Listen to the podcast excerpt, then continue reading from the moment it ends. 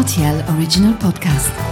Sans-moi ça, ce Les faits vous peur. Et la farce La vie, c'est une farce. Ma soupe, s'il vous plaît. Ça tord les chocolates. Mon scarpe, mon germe-là Mais combien de fois je dois vous dire que c'est susceptible, l'aubergine? Tous les produits sont là, alors je vais. Salut, c'est Mathieu Lopez. Bienvenue dans ma cuisine. En général, la cuisine italienne, on l'aime ou on l'adore. Et vous savez quoi? J'adore vous faire plaisir. Voici donc la bruschetta ricotta basilic.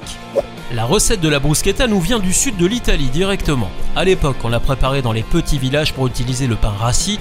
Le pain était alors mouillé, grillé, nappé d'huile d'olive et salé. Pour préparer votre bruschetta ricotta basilic, vous aurez besoin de 4 tranches de pain ciabatta, 200 g de ricotta fraîche, 30 tomates cerises de couleur jaune et de couleur rouge, quelques feuilles de basilic, du thym, du romarin, du piment, de l'huile d'olive, du sel et du poivre. On commence par préchauffer le four à 170 degrés, puis on coupe les tomates en morceaux pour préparer une compotée. Mettez-le ensuite dans un petit plat de four en ajoutant l'huile d'olive, le thym, le romarin, puis salé et poivré. Et c'est parti pour 30 à 40 minutes de cuisson. Maintenant, on sollicite encore le four pour faire toaster cette fois légèrement les tranches de pain.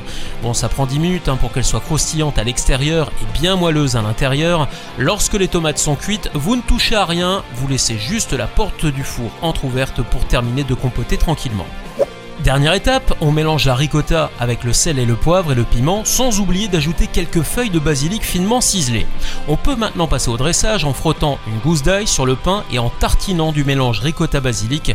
Vous ajoutez ensuite une belle épaisseur de compoté de tomates et vous décorez d'une jolie feuille de basilic sur le dessus. Certains aiment manger la bruschetta sortie du four, d'autres vont la préférer fraîche après quelques heures passées au réfrigérateur. Ça c'est vous qui voyez. Dans les deux cas, les saveurs seront exceptionnelles, vous allez vous régaler. Voilà, j'étais ravi de vous recevoir dans ma cuisine pour la bruschetta ricotta basilic et maintenant c'est à vous de jouer les chefs en cuisine.